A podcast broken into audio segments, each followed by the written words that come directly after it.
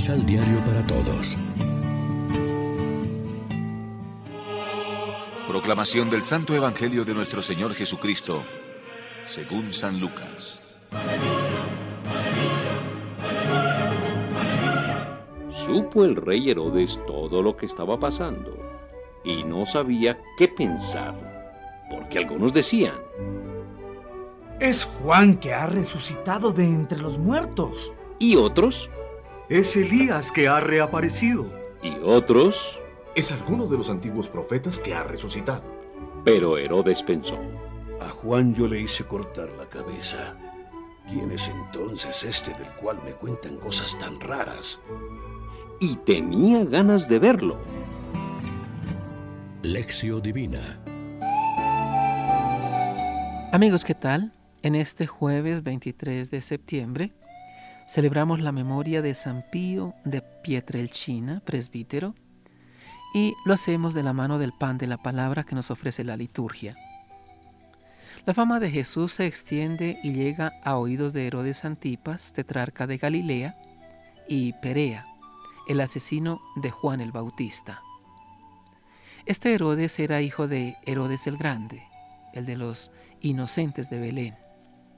Su actitud parece muy superficial, de mera curiosidad. Está perplejo porque ha oído que algunos consideran que Jesús es Juan resucitado, al que él había mandado decapitar.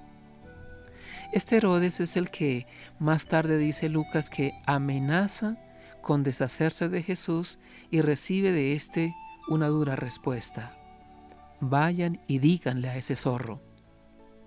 En la pasión Jesús había contestado a Pilato, no quiso, por el contrario, decir ni una palabra en presencia de Herodes, que seguía deseando verlo por las cosas que oía de él y esperaba presenciar alguna señal o milagro.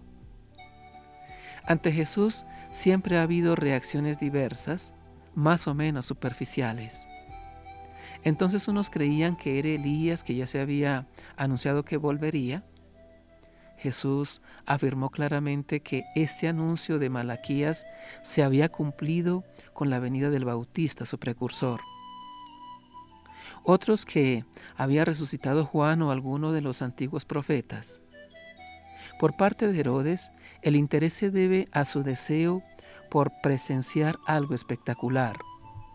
Otros reaccionaron totalmente en contra, con decidida voluntad de eliminarlo. En el mundo de hoy, por parte de algunos, también hay curiosidad y poco más. Si lo vieran por la calle le pedirían un autógrafo, pero no se interesarían por su mensaje. Otros buscan lo maravilloso y milagrero, cosa que no gustaba nada a Jesús. Esta generación malvada pide señales. Para otros, Jesús ni existe. Otros lo consideran un superhombre, un gran hombre, o un admirable maestro. Otros se oponen radicalmente a su mensaje, como pasó entonces y ha seguido sucediendo durante dos mil años. Abunda la literatura sobre Jesús, que siempre ha sido una figura apasionante. Una literatura que en muchos casos es morbosa y comercial. Reflexionemos. Nuestro deseo de ver y de escuchar a Jesús ¿Es para obedecer a su palabra o por curiosidad, autodefensa y control, como en el caso de Herodes? Oremos juntos. Danos, Señor, valentía para vivir nuestra fe, para seguir y confesar a Cristo con nuestra palabra, nuestra vida y nuestro amor a los hermanos. Amén. María, Reina de los Apóstoles, ruega por nosotros.